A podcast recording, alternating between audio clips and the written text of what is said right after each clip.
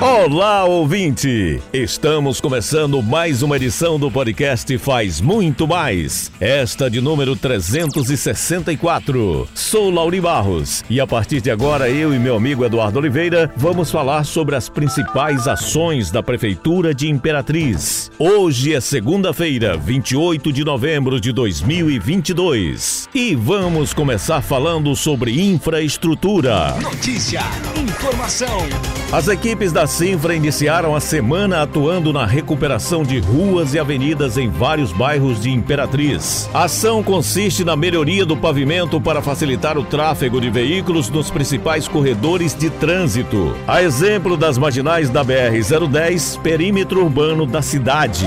Ainda estão sendo recuperadas, nesta segunda-feira, as ruas Duque de Caxias e João Paulo II, vias que recebem intenso fluxo de veículos na Vila Lobão. Também estão sendo revitalizadas as ruas Benedito Leite, no trecho da BR-010 a Dom Pedro II, fazendo ainda as ruas transversais para melhoria do tráfego de veículos. O coordenador-geral de obras, Joselito Sultepa, destacou que a Secretaria de Infraestrutura atua ainda na recuperação da marginal esquerda da BR-010, na altura do bairro Bacuri, e na rua Dom Pedro II, no sentido Ponte Centro, no Parque do Buriti.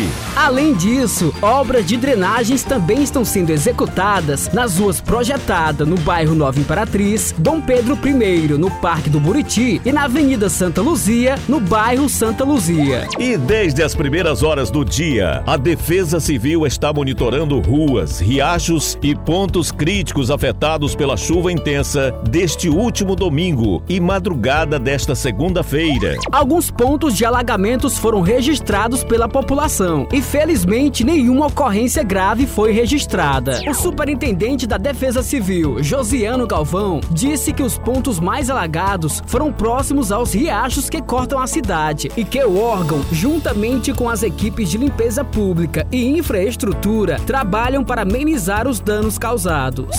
No que diz respeito à limpeza pública, as equipes trabalham na remoção de entulho e poda no Grande Santa Rita e Bom Sucesso. E além disso, está sendo feita também limpeza de ruas, avenidas e bairros como Bacuri, BR-010, Dom Pedro I, entre outras ruas afetadas pela chuva.